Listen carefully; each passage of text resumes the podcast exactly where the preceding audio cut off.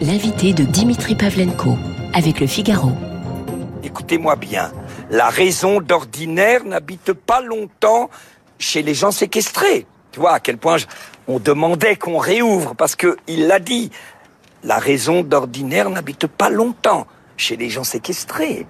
Certains ours montagnards, ours à demi léchés, confinés, là ça devient sublime, confinés par le sort. Nous on a été confinés par le Covid, lui il a été confiné par le sort.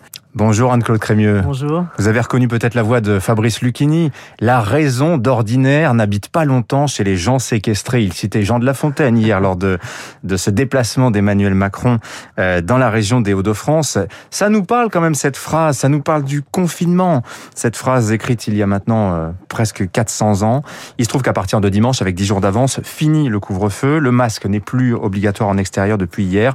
Qu'est-ce qu'il faut comprendre selon vous que l'épidémie est derrière nous ou bien que les, les autorités tout simplement n'arrivent plus à faire respecter les consignes? Non, je crois qu'il y a incontestablement des bonnes nouvelles. Le fait que les contaminations continuent euh, Mm. à baisser de façon euh, extrêmement importante et que, et que le- la couverture vaccinale euh, augmente. Donc ça, euh, ça, je dirais, ça, ça, ça incitait bien sûr euh, à ouvrir euh, encore plus et en commençant par euh, les, les, les lieux qui sont les Mm. moins à risque de contamination, c'est-à-dire l'extérieur. Mais évidemment, l'épidémie n'est pas finie. On est dans une situation de transition où nous restons, nous ne sommes pas encore à l'abri d'un rebond Mm. ou surtout de l'infiltration euh, de euh, euh, la population par euh, un variant moins sensible Mm. ou plus contagieux. Alors, à propos de variants, on a un variant Delta, le variant indien. Il représente aujourd'hui 90% des cas de Covid au Royaume-Uni, 10% en Espagne. Il est présent sous forme de cluster, ça et là en France. On en a vu dans l'Essonne, on en a vu un du côté de Strasbourg. Et puis dans les Landes, c'est 30% des cas aujourd'hui. Euh, ce scénario britannique, parce qu'il faut dire aussi que là-bas, le nombre de cas a été multiplié par 4 pratiquement depuis un mois. Est-ce que c'est ce qui nous attend Non, pas nécessairement, mais euh, il y a une vraie leçon à ce qui se passe euh, en Angleterre, c'est que il nous faut une vaccination complète d'une bonne partie des adultes Mhm. rapidement. On pense qu'il faut arriver à une vaccination complète d'environ 70% euh, des euh, adultes pour pouvoir avoir un- une Ouais. sorte de bouclier vaccinal contre l'infiltration par ces variants. Pourquoi complet? Parce que entre deux doses, la protection est insuffisante. Mais on y est, on n'est pas loin. On est à 59% des adultes aujourd'hui euh, primo-injectés, primo-vaccinés. Ils ont reçu une dose. Il se trouve que là, en ce moment, on fait plus de deuxième injection que de première. Mm. On, va y arriver, euh, Alors on est à 32% euh, de vaccination complète des adultes. Mhm. Oui, il faut y arriver. Bien sûr, c'est ça l'enjeu d'aujourd'hui. Il y en a qu'un, c'est augmenter la couverture vaccinale et euh, vraiment avec encore une fois une course entre la vaccination et euh, le variant. Alors, on a atteint à peu près sans problème hein, les 30 millions de premières doses. L'objectif, c'était mi-juin. On l'a fait dès le week-end dernier.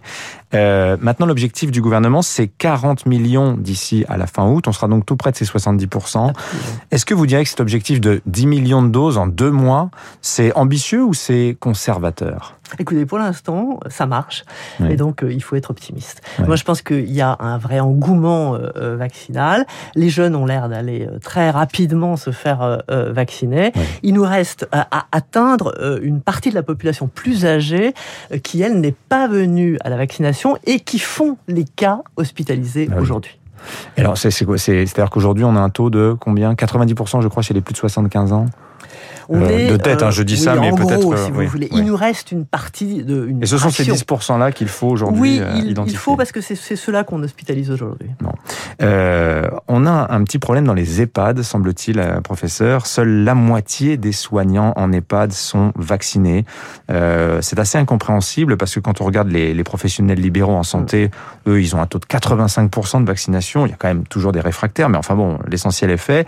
Euh, Olivier Véran, le ministre de la Santé, disait on va pas prendre de risques à la rentrée. Donc il y a quand même une menace d'obligation vaccinale. Comment on explique qu'il y ait des soignants en EHPAD compte tenu de leur public, qui résistent à la vaccination, professeur.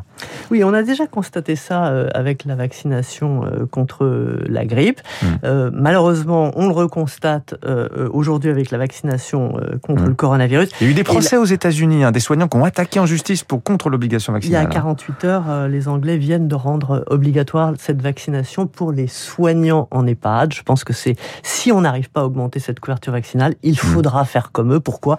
Parce que les personnes de 80 ans, même vaccinées, restent fragiles. Donc, si vous voulez, il faut qu'il y ait ceinture et bretelles, c'est-à-dire mmh.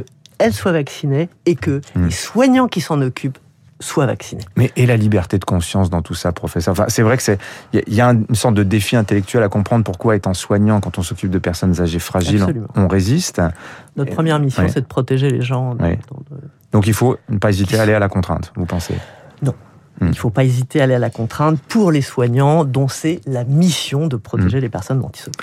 Euh, vous parliez de la vaccination des adolescents. C'est vrai qu'on euh, se constate qu'assez spontanément, beaucoup se rendent dans les centres de vaccination. Ils ont l'autorisation de papa, l'autorisation de maman, ils sont consentants.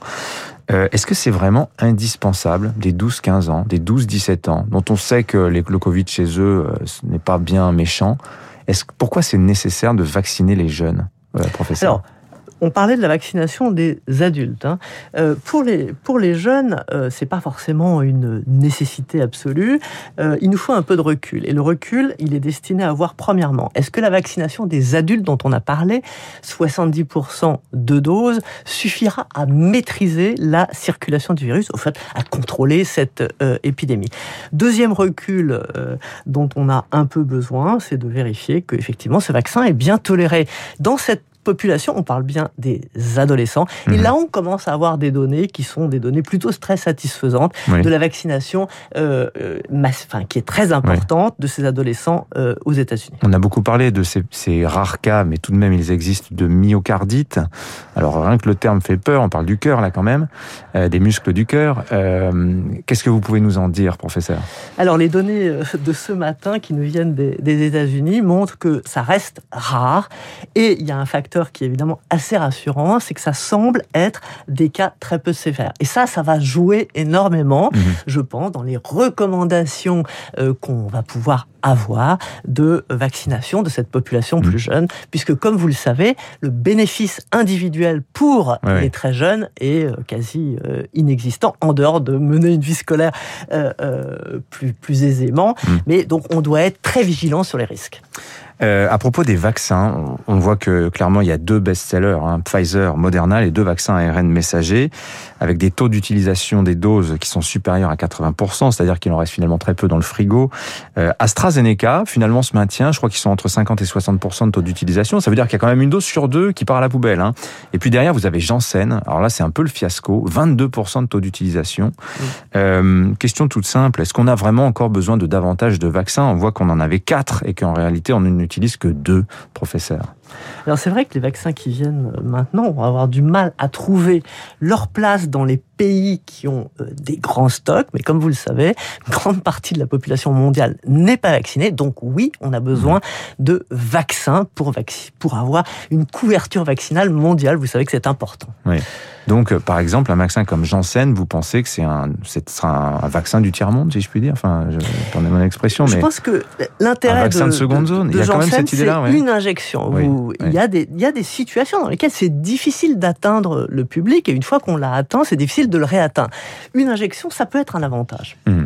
Bah, c'est vrai que c'est plus simple, ça, vous avez raison. D'ailleurs, je rappelle que pour les vaccins en deux doses, les délais ont été raccourcis. On peut faire les deux doses avec trois semaines maintenant seulement d'écart. Ça, c'est aussi quelque chose de facilitant, si je puis dire, dans la perspective de l'été. Hein. L'objectif, euh, c'est une couverture vaccinale complète, c'est que les gens comprennent qu'entre deux, deux doses, euh, ils ne sont pas vraiment euh, totalement protégés, hein, 50% de protection contre les infections, mmh. et donc surtout qu'ils aillent faire leur deuxième dose. Mmh. Professeur Anne-Claude Crémieux, les Anglais songent sérieusement au pass vaccinal pour prendre l'avion cet été. Alors, les auditeurs me passeront cet anglicisme de passe, hein, mais bon, c'est comme ça, le mot s'est imposé. Il y a une forte pression des compagnies aériennes hein, qui menacent d'intenter des actions en justice euh, contre les mesures gouvernementales restreignant les déplacements à l'étranger. Qu'est-ce que le professeur, le médecin que vous êtes, pense de cette idée d'un pass vaccinal pour voyager à l'international? Écoutez, c'est pas la première fois qu'on a un pass euh, vaccinal. Vous savez que Oui. la fièvre jaune est obligatoire dans certains pays. Je pense Mhm. que tout ce qui permettra de faciliter euh, les, les- les- les voyages euh, et de reprendre une vie normale est bienvenu. Euh, ça fait partie de ces mesures. Euh, D'une manière plus générale, le Covid, pensez-vous qu'il va devenir endémique, comme le pronostiquait par exemple le, patron de Pfizer il y a quelques semaines Il disait qu'il faudra faire des rappels tous les ans, voilà, comme la grippe. Ou, ou pensez-vous que on pourra en venir à bout, qu'il peut-être disparaîtra de lui-même Qu'est-ce qu'on peut en dire aujourd'hui? Le, Covid ne, ne disparaîtra pas, mais euh, euh, il nous imposera pas euh, une vie euh, difficile. Quand on aura vacciné une grande partie de la population, Hmm. eh bien, le Covid existera, mais euh, il n'impactera pas notre vie sociale, et c'est ça Hmm. qu'on cherche. Hmm. Il n'impactera pas non plus sur le plan sanitaire avec des décès et des patients hospitalisés de façon nombreuse. C'est ça qu'on cherche. Je pense qu'aujourd'hui, personne ne, ne pense vraiment qu'on arrivera à le faire disparaître. Mm. L'objectif, c'est euh, de bien contrôler la circulation et d'éviter l'impact sanitaire et économique. Merci de votre précision. Professeur euh, Anne-Claude Crémieux, infectiologue Merci. à l'hôpital Saint-Louis, invité ce matin de la matinale de Radio Classique. Bonne journée à vous. 8h27, la revue de presse de David.